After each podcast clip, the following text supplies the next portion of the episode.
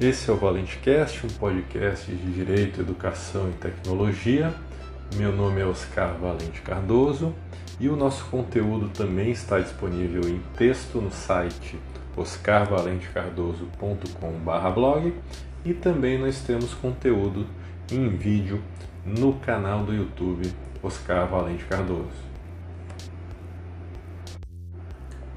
E hoje nós vamos falar sobre a resolução número 372 de 2021 do Conselho Nacional de Justiça, que regulamenta o atendimento no balcão virtual pelas unidades judiciárias do país, desde a primeira instância até os tribunais superiores, com exceção do STF.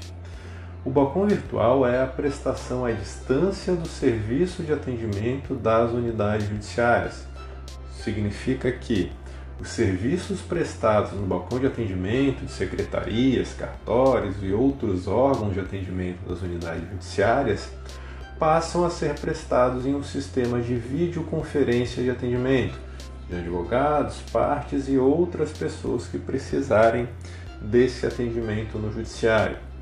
Então, por isso, o balcão virtual é uma plataforma de videoconferência para a aproximação do judiciário da pessoa atendida, o que permite o contato imediato de forma semelhante ao que ocorreria no comparecimento presencial à unidade de atendimento.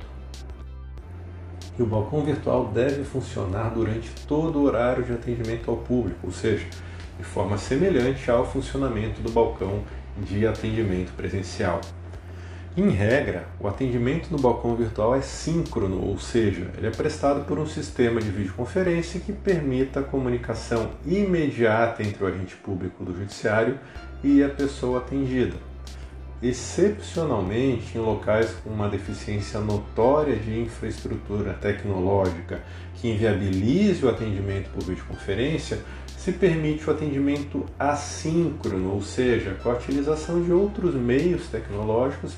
que permitam a comunicação, mas sem contato imediato,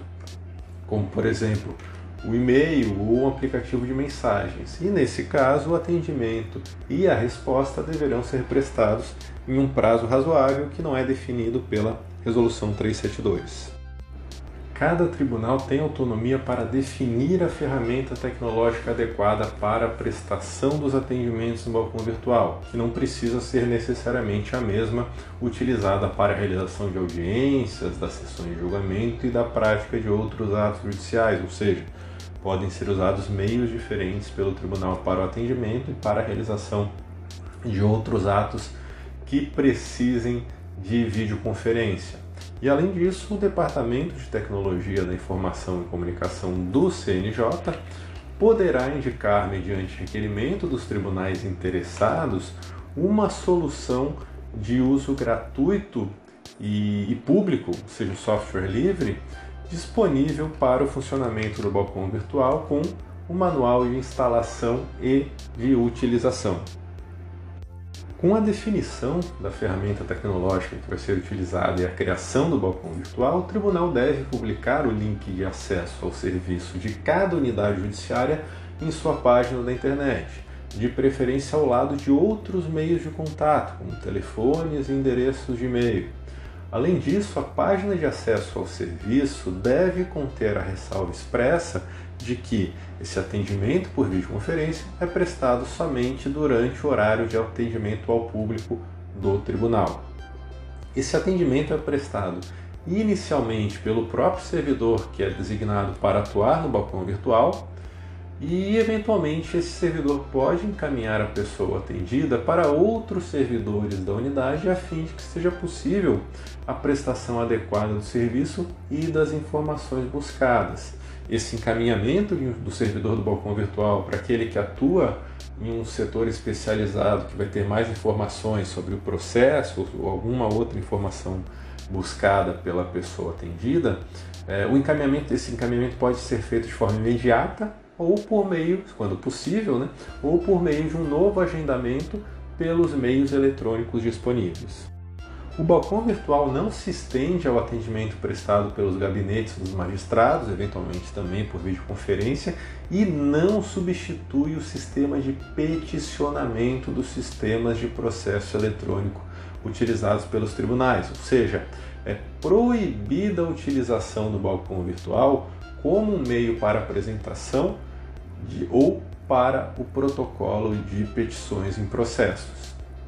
E por último, o artigo 6 da Resolução 372 de 2021 do CNJ estabelece o prazo de 30 dias a partir de sua publicação, que foi no dia 19 de fevereiro de 2021, para que os tribunais regulamentem, instalem e iniciem a prestação de serviços por meio do balcão virtual. Apesar de o balcão virtual ter sido criado em um período excepcional de isolamento social e do funcionamento do judiciário em um sistema de plantão extraordinário, ele é um meio permanente de prestação de serviços e, e também ele não é uma substituição do balcão tradicional ou físico, né, ou presencial, mas é apenas a criação de um outro meio de prestação dos serviços de atendimento ao público externo. Então, por isso, os serviços no judiciário devem continuar a ser prestados no balcão de atendimento presencial e também no balcão virtual, independentemente da existência de medidas de isolamento ou de distanciamento social ou de outras situações que vierem a ocorrer em regime de plantão extraordinário. E com isso, mais um serviço é prestado em meio digital pelo judiciário sem a necessidade de deslocamento de partes, advogados e outros interessados em buscar esclarecimentos. Por hoje é só e em breve nós voltamos com mais um episódio do Valente Cast. Até mais!